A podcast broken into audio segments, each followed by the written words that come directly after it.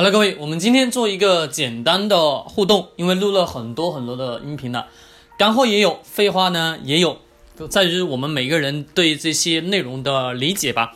我相信你如果把将近三百期的所有内容全部听完，对于你来说，投资已经算是什么？已经进入到了一个，算是已经入了门了，算是已经入门了。但需要呢，不断不断的再去学习更多的知识，学习更多的内容，对人性的理解，我相信。可能每个人的理解都会不一样，在后续的音频当中，我会更多的是揭露人性，用人性的角度依然去解读我们的股票市场、投资市场，以及对于我们自己营销市场的所有的一切，以及创业等等的一些话题，我都会用人性的角度去做一些解读。我的书呢，也在不断不断的去完善，写了很多的内容，在最近呢，在不断的删减，不断的精炼。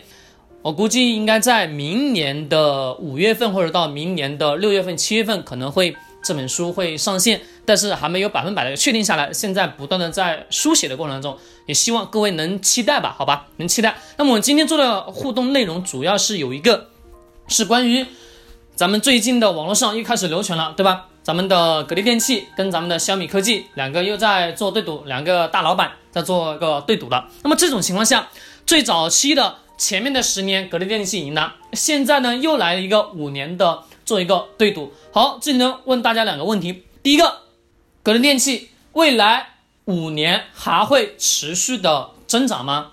好，这是一个问题。第二个问题是未来咱们的小米科技它的增长速度会超过格力电器吗？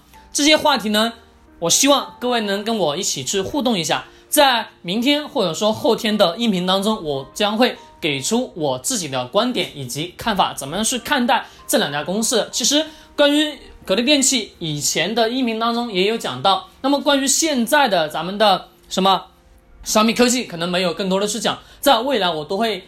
慢慢的跟大家去，各位去一起去交流，一起去分享这些东西，也希望你能给出自己不一样的见解、不一样的看法，可以在咱们的专栏下方进行留言，打出你的评论，我都会一条一条的去看。虽然说有多个账号在进行转播我的音频，但是工作人员都会把这些你们所。说的话题所说的内容都会转播到我我这里，我都会一个一个的去跟各位去看的。看完之后，我也会给各位的一些回复，或者说我直接在咱们的音频当中给到各位一些回复。希望呢，你能给出一些比较独特的观点。也希望呢，我们一起共同的进步。在未来十年、二十年，我将会陆陆续续的不断的跟各位去分享更多的知识、更多的经验。也希望我们一起共同的去进步。